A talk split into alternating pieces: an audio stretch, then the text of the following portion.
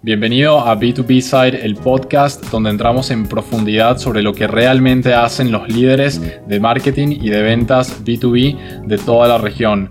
Entraremos en profundidad sobre las cosas que te interesan saber sobre los líderes, qué estrategias están implementando, qué canales usan e incluso cómo arman sus equipos internos. Yo soy Dan Patiño, su host, y esto es B2B Side.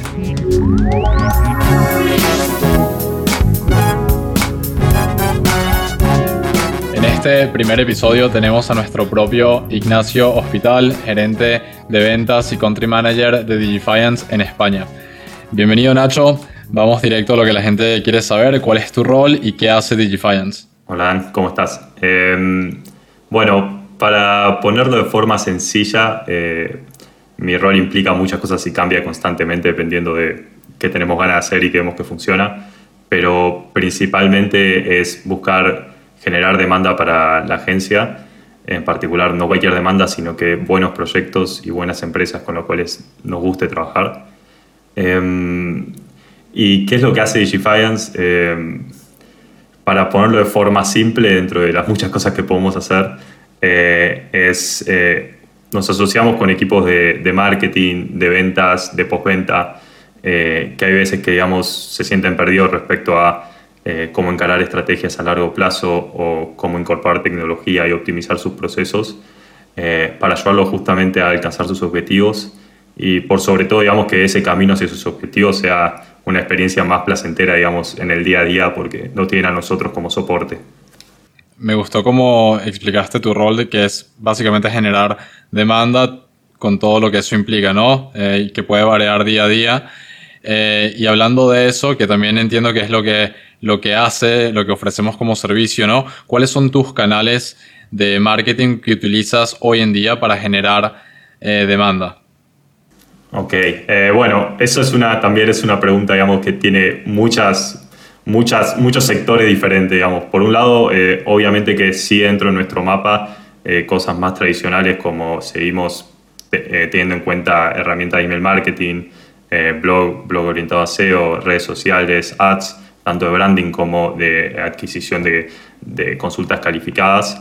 Eh, pero probablemente lo más importante, creo que muchas empresas se pueden sentir identificadas, sobre todo empresas B2B, que es nuestro foco, y en las empresas en que nos especializamos, es eh, sobre todo estamos poniendo mucho trabajo en, eh, en, comunicarnos y conseguir nuevos prospectos y contactos a través de LinkedIn. Ese diría que es el canal principal, sin desestimar, digamos, todos los que mencioné antes, que también son funcionales, eh, siempre y cuando sepas cómo utilizarlos. Me da risa porque mencionas canales tradicionales, blog eh, y redes sociales, cuando hay muchas empresas. Hace poco vi un estudio justamente de HubSpot que mencionaba, ahora me olvidé el porcentaje, voy a mentir, pero era como el 20-30% de las empresas todavía no hacen redes sociales o tienen una estrategia de tráfico orgánico con un blog. Pero bueno, ya basándonos en que estamos seguramente hablándole a un público bastante digital y más teniendo el contexto de este año 2020. Eh, ya eso lo damos por un hecho.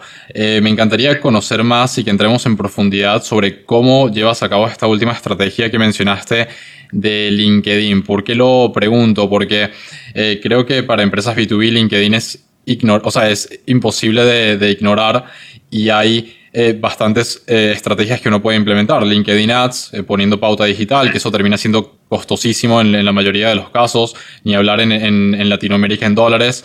Luego tienes una estrategia de contenido orgánico y luego tienes estrategia de emails o mensajes directos que también ahí se puede diversificar en automatización con bots o, o manual. Cuéntame un poco qué haces tú en tu día a día.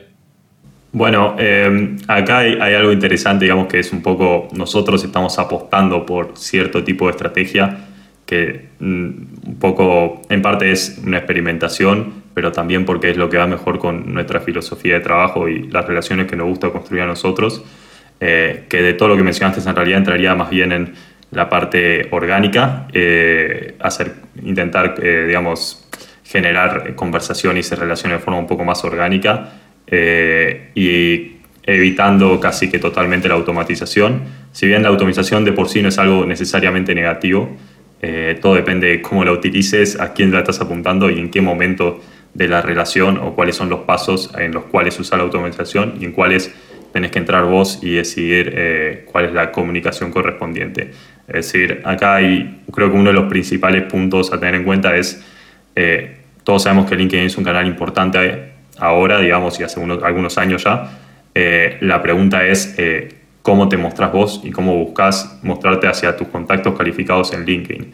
Y acá es algo que siempre hablamos vos y yo, eh, y acá te dejo que vos lo cuentes porque aplica todavía más a tu caso, pero vos como CEO, por ejemplo, de una empresa y founder, eh, digamos, estoy casi seguro que hay un tipo de mensaje que llena el 50% o más de los mensajes que recibes en tu bandeja de entrada y, es el mensaje de, de alguien que solo te quiere vender y que asume directamente que eh, al escribirte por el simple hecho de que piensa que vos puedes llegar a ser un buen fit, vos ya tenés que comprometerte a tener una llamada con él, tener una reunión con él. Eh, es algo que hablamos todo el tiempo, pero a mí la verdad que me pasa a mí y a vos no quiero ni saber que digamos que sos eh, verdaderamente un decisor final dentro de la empresa, que es que tenemos ahora LinkedIn, hubo un gran movimiento hacia LinkedIn y lo que pasó es que hay un montón de empresas llenando el espacio con mensajes que que lo único que hacen es resentir futuras relaciones más que abrir nuevas posibilidades. No sé si querés, vos siempre me lo contás, pero estaría bueno que lo cuentes también acá un poco el tipo de mensaje, porque casi que te lo puedo redactar eh, directamente yo también, digamos. Es el mensaje típico que escriben todo donde te hablan de trabajamos con empresas de este sector, suelen tener estos problemas, vos sos de este sector, así que habla con nosotros para que solucionemos este problema.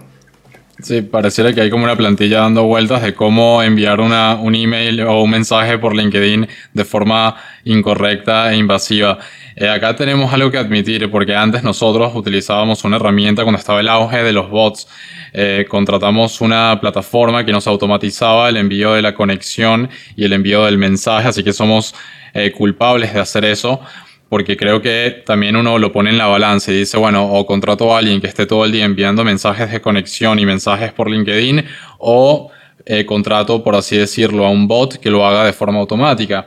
Y, y terminamos decidiendo en conjunto, me acuerdo, Nacho, que vale la pena hacerlo manual, tal vez hacemos menos cantidad, pero la calidad y el nombre y la reputación que mantenemos con la marca es mucho mayor. ¿Por qué? ¿Por qué? Porque a mí me, me llegan, como tú bien dijiste, de 3 a 4 mensajes por día y es súper chistoso porque me llegan de la competencia de agencias de marketing eh, y ventas ofreciéndome sus servicios a mí que soy una agencia de marketing y ventas. Y ahí te das cuenta inmediatamente que trataron de hacer tal vez alguna segmentación con el título de mi, de, o sea, de mi rol, de mi puesto, tal vez el país, pero siempre hay errores y no hay forma de armar una lista tan buena como lo harías de forma manual. Así que acá eh, para aquellos que están escuchando, sé que suena tentador eh, contratar un bot, pero eh, realmente el valor y, la reputación de, de tu marca para mí vale mucho más y, conviene hacerlo de forma manual. Ese es el primer punto, o sea, el armado de la lista. Y luego el segundo punto es que el mensaje, como tú bien dijiste, que no sea invasivo, que no sea vendedor, sino entrarle desde un lado de dar valor antes de extraer valor. Esa es como que nuestra frase eh, primaria en todo lo que hacemos en, en Digifiance. Cuéntame un poco cómo tú eh, llevaste esa filosofía a cabo? O sea, ¿qué tipo de, de, contenido pueden, eh, pueden implementar los que están escuchando este podcast en sus empresas? Ok, perfecto, sí. Eh, como bien decís, tenemos por parte esto de cómo se envían los mensajes y a quién, que ahí agregaría lo que dijiste que tampoco diría eliminen totalmente la posibilidad de hacer algún tipo de automatización en su proceso de contactar personas, pero tiene que estar sujeto al criterio de una persona, digamos. Si no, eh, es muy difícil que hagan, digamos, contacto de calidad eh, o que quizás, digamos, pierdan muchas oportunidades o plata en el proceso. Eh, y el segundo, respecto al contenido, sí, digamos, después por un tema está, digamos, por un lado está cómo entregamos el mensaje y por otro lado está el mensaje en sí. Y, y justamente, digamos, yo creo que esos mensajes donde ya intentamos en el primer mensaje obtener la reunión, sacar tiempo y querer nosotros hablar de, nosotros y de nuestras soluciones con el prospecto, ya no sorprenden a nadie, eh, no sirven para mucho y hacen que alguien nos desestime directamente como contacto en LinkedIn. Nosotros justamente lo que estamos buscando ahí es un poco descifrar el código de cuál es el contenido a través del cual podemos empezar relaciones saludables con contactos en LinkedIn y eh, ahora sí, respondiendo a tu pregunta, eh, estamos apuntando sobre todo a contenido de mucho, de mucho digamos, nivel, eh, que serían, por una parte, digamos, videos donde intentamos responder preguntas que sabemos que nuestros prospectos tienen. eso sería, por un lado, YouTube. este podcast sería un ejemplo de otro contenido de alta calidad que podemos utilizar para generar esas relaciones. pero sobre todo, digamos, lo que más nos interesa a la hora de generar el contacto, generar la relación y después a partir de eso poder nutrir esas relaciones para transformarlos en proyectos futuros es eh, lo que nosotros llamamos bootcamps, que para ponerlo de forma simple son eh, talleres en vivo, em, que no son iguales a los típicos webinars que ya está también sumamente bastardeado en LinkedIn, sino que son justamente eh, charlas en vivo donde intentamos que las personas que asistan se lleven verdadero valor, tanto por consultar problemas reales que tienen ellos, eh, como también llevarse de nuestro lado accionable, claro, de cosas que pueden implementar sin necesidad de tener que seguir ningún proceso de compra con nosotros, sino que justamente eh, creemos que si nosotros tenemos que, en nuestra primera interacción con un contacto, lograr transmitirle nuestros principales valores, es decir, que somos especialistas en HubSpot y sabemos lo que hacemos a la hora de hablar de HubSpot, que somos un equipo senior de personas que saben lo que están haciendo en marketing, ventas y postventa. Y también que somos en sí personas confiables con un producto confiable. Eh, no hay mejor forma de hacerlo que con un contenido que te permita ponerte cara a cara con aquellos prospectos que te interesan, que eso permita que haya interacción, es decir, que no sea un monólogo tuyo, sino que ellos puedan contarte los problemas y a fin lo que estás haciendo es como una llamada exploratoria con la diferencia de que tenés, en vez de hacerlo con solo una persona, lo estás haciendo quizás con 20 prospectos a la vez. Eh, y también ese es un punto importante. Las intentamos mantener el grupo de personas dentro de cada empresa que asisten eh, muy eh, pequeño, en el sentido de que más o menos, para que te una idea, solemos hacerlo con 20 personas. Y después de nuestro lado, y este es el último punto para que los talleres, digamos, tengan sentido, para nosotros es las personas que dan estos talleres dentro de, de estructura de Defiance son personas que son expertas en su área. Es decir, el que va a estar dando el taller va a ser el head de un equipo, dependiendo de si estamos hablando de ventas, de marketing, si estamos hablando de desarrollo, de sea lo que estemos hablando, la persona que va a estar de DigiFinance ahí va a tener idea de lo que está hablando y va a poder dar respuesta de calidad y verdaderamente dar valor a estas personas. Y a fin de cuentas lo que intentamos con los talleres es crear relaciones que, y el taller termina funcionando mejor que cualquier landing page que puedas tener en cualquier campaña, porque ya le da una imagen clara de cuál es el valor agregado que das a cualquier persona que se conecte y a la vez al tener que llenar un formulario para inscribirse, nos genera el contacto para que vayamos trabajándolo poco a poco y de manera súper focalizada para ir logrando, digamos, en el futuro transformar esas relaciones en nuevos proyectos. Creo que ah, dijiste demasiadas cosas eh, sumamente valiosas. Vamos a tratar de desarmarlo y resumirlo para que los oyentes se tomen nota de todo lo que dijiste. Entonces, para a ver si entendí bien.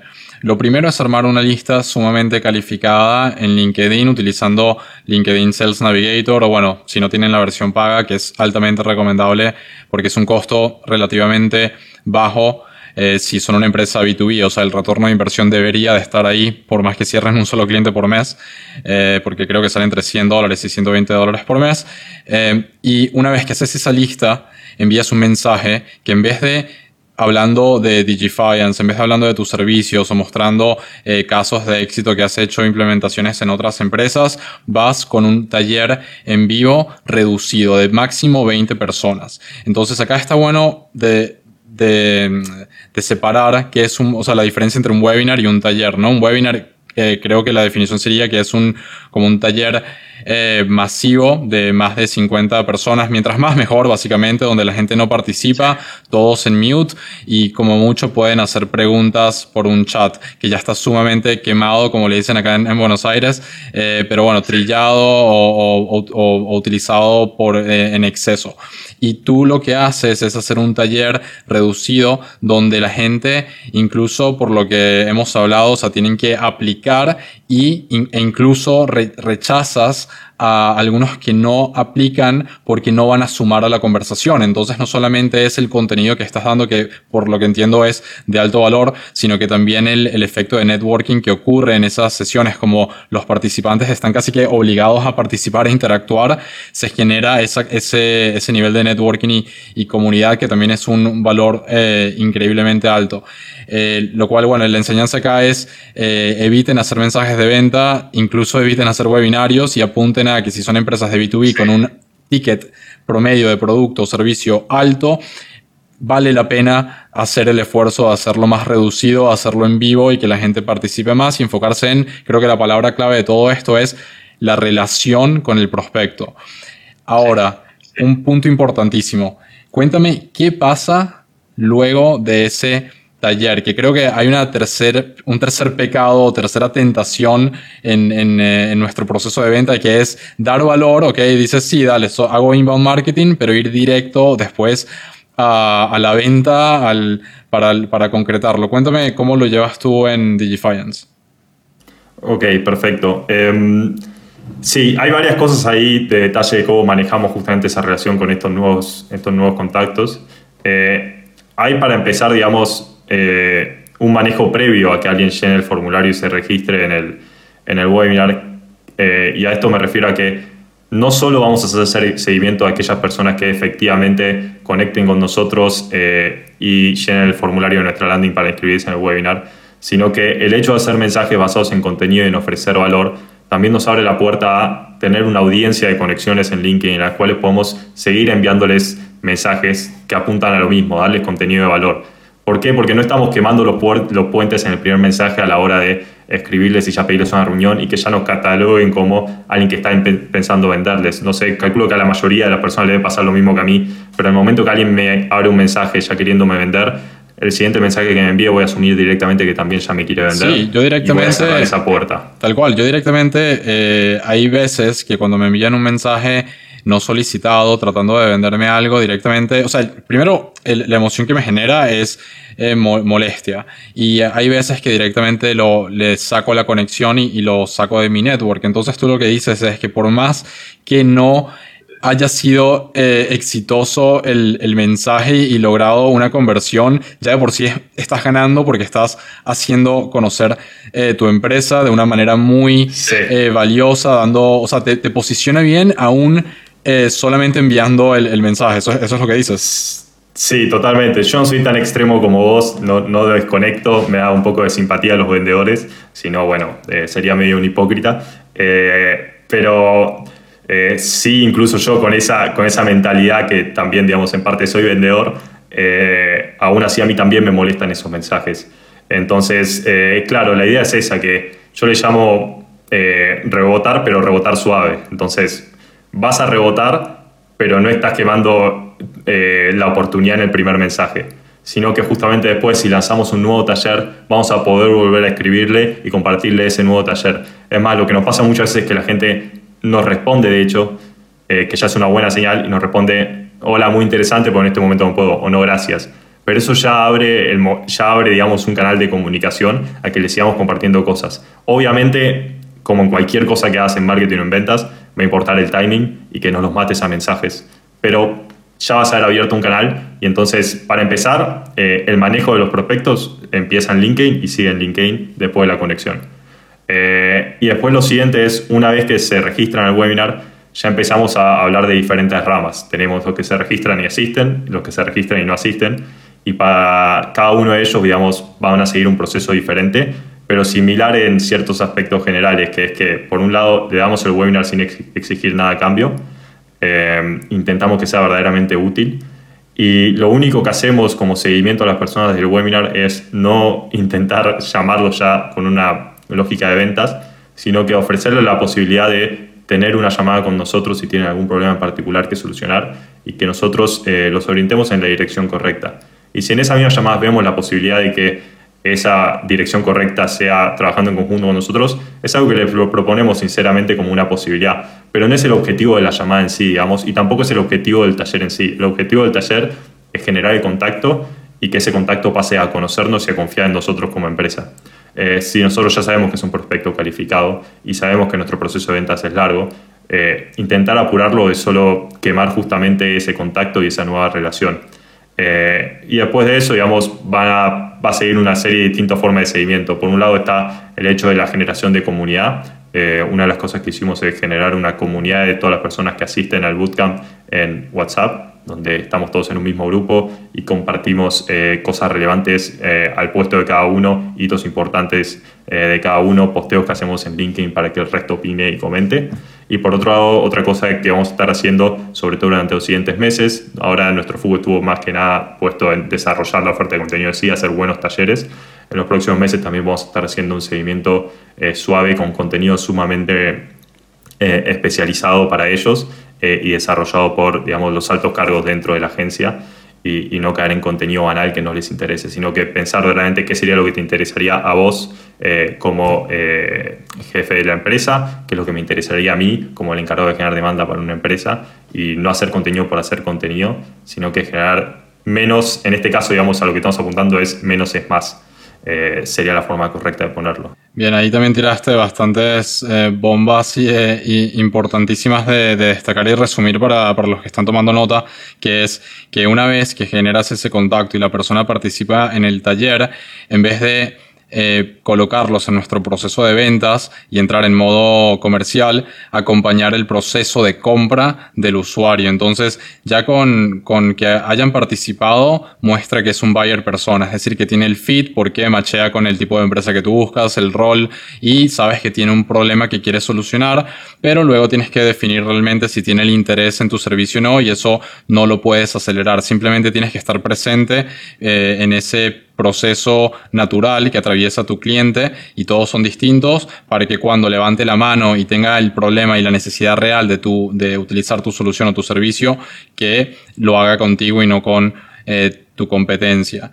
Eh, y ahí la forma en que lo haces, si entiendo bien, es eh, primero que nada posteas y publicas cosas en tu LinkedIn orgánico, entonces ya todas esas conexiones que generaste en LinkedIn están recibiendo y viendo contenido tuyo, que encima es una estrategia, esto, esta estrategia lo que me parece increíble, Nacho, es que es 100% gratuita, lo único que te toma es tiempo, que obviamente tiempo es dinero, pero no estás hablando de presupuestos de miles de dólares en plataformas, no estás hablando de nada, o sea, es hacer una buena oferta de contenido en vivo, dar valor, entender muy bien quién es tu cliente y hacerlo de forma consistente. Y luego entiendo que a la gente que tienes su email le envías también contenido, no solamente por LinkedIn orgánico, sino con una newsletter semanal donde compartes también eh, los tips o las enseñanzas que compartes en tu LinkedIn. Así que creo que esta es una estrategia eh, increíble que todos pueden implementar eh, sabiendo muy bien cuál es su perfil de cliente.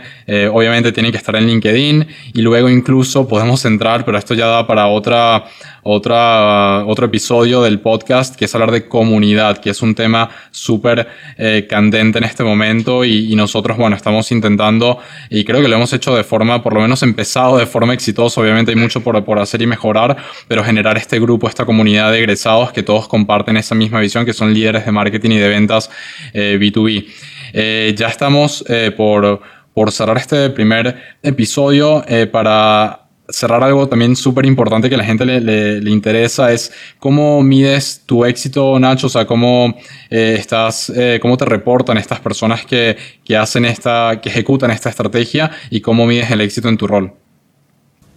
Ok. Eh, bueno, el tema, digamos, de qué KPI son los importantes que vemos, la realidad es que varía un poco dependiendo de qué es lo que estamos haciendo en el momento y qué es lo que estamos intentando lograr en el momento. Eh, un poco también porque hay veces que nos ponemos a hacer cosas que pensamos que pueden estar buenas y después terminamos descubriendo qué es lo que nos interesaba, qué es lo que, digamos, marca el éxito para esas actividades en particular. Es decir, muchas veces, eh, sobre todo trabajando en conjunto con vos, Dani, el contenido que hacemos en conjunto, em, parte más, digamos, de pensar eh, por instinto y por conocimiento qué es lo que le va a interesar y verdaderamente hacer diferencia a los prospectos que nos interesan, eh, implementarlo, medir todo lo que podamos y después decidir eh, dentro de eso, digamos, cuál es el KPI que nos importa. En particular para esta campaña que estamos haciendo, digamos, en LinkedIn, que en realidad es algo constante, estamos haciendo los talleres todas las semanas, eh, nos van a importar muchas cosas que están relacionadas justamente a todo lo que estuve hablando. Por un lado, voy a estar midiendo, obviamente, temas como eh, cuántas de, los, de la cantidad de conexiones que solicitamos en LinkedIn, cuántas estamos logrando. ¿Por qué? Porque ya eso lo considero mi primera audiencia. Todo aquel que conecte conmigo en LinkedIn lo voy a considerar como ya alguien que está dentro de mi audiencia, si bien todavía no lo tengo en mi CRM quizás. Eh, lo siguiente es, obviamente, vamos a estar también pensando en aquellos que sí ingresan al CRM porque se registran.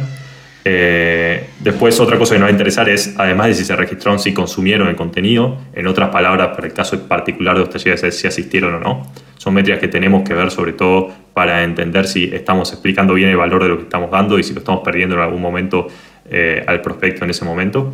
Y después también me va a importar todas las métricas, que estas son quizás las que van variando y vamos descubriendo, que van a hacer referencia a qué tan evangelizador, le decimos nosotros, es el contacto. Entonces, es decir, eh, si comparte el certificado del bootcamp en LinkedIn, si nos deja un review en Hotspot, si nos deja un review en Google, eh, si nos deja un comentario positivo en cualquier plataforma, si se une a la comunidad de WhatsApp después. Todo ese tipo de datos también nos va a interesar para ir entendiendo eh, qué es lo que está generando impacto y qué no. Eh, y ahí recién te diría el último indicador, y, no te enojes conmigo, pero quizás el que menos me importa hoy en día que estamos empezando a armar esta comunidad, es justamente eh, cuántos se están transformando ya ahora mismo en oportunidades. Que tenemos varios casos de personas que asisten, nos conocen, ven que por el contenido que hacemos que está bueno, eh, nosotros podemos ayudar a solucionar problemas que tienen ahora y se transforman rápidamente en oportunidades.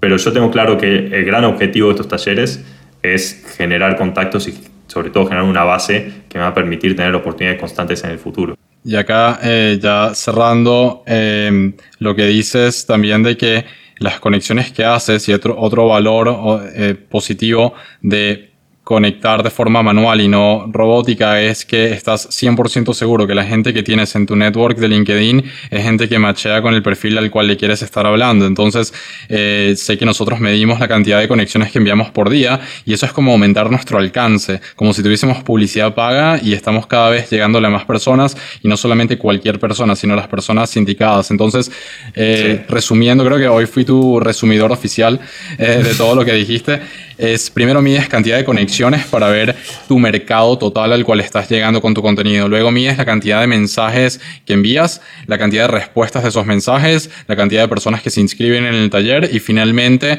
en segundo plano por ahora, porque tu foco ahora es expandir tu contenido, es la cantidad de oportunidades que surgen de tus talleres y finalmente, obviamente, la métrica que para mí es la más importante es la facturación de todos tus esfuerzos de marketing. ¿Entendí bien? Sí, sí, sí. Eh, ahí hago, digamos, eh, un paréntesis importante que creo que es la principal razón por la cual muchas personas pensarían en o serían adversas a este tipo de estrategia, que es que pensar que un mensaje de contenido eh, vas a estar perdiendo la oportunidad de vender, cuando en realidad el caso es el contrario. El buen contenido va a permitirte que aquel que ya se encuentra cerca de la decisión se decida por consultar con vos cómo puede solucionar su problema y que aquel que todavía no lo sabe ya lo vas a estar captando para que el día de mañana cuando decida, digamos, que necesita solucionar el problema, venga primero a vos. Entonces el contenido verdaderamente termina atacando ambas puntas, cuando lo que están haciendo la mayoría de las empresas hoy en día en LinkedIn es atacar solo al final del funnel, digamos. Creo que ese es un muy buen cierre. Sean pacientes, eh, brinden valor antes de extraer valor. Eh, piensen en el comprador y no en su proceso interno de ventas. Y siempre hay tiempo para vender, creo que es lo que acabas de decir. Eh, lo que no hay tiempo eh, es de, dar suficiente contenido, siempre se puede dar más. Nacho, creo que fue un episodio lleno de muchos accionables que, se, que espero que se puedan llevar nuestros oyentes. Cuéntanos dónde te podemos encontrar a ti, si tienen en las redes sociales o a Digifiance. Eh, bueno, redes sociales, búsquenme Ignacio Hospital, trabajo en Digifiance, me van a encontrar en LinkedIn. Eh, en otras redes sociales no soy muy activo. Hospital sin H, importante, sí. En algún momento creo que tuvo H, pero ahora ya no más. Eh, así que es Hospital sin H y búsquenme en LinkedIn. Las otras redes sociales, la verdad que no las uso mucho.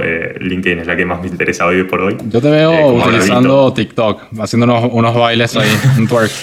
Apenas, apenas sé que es TikTok, creo.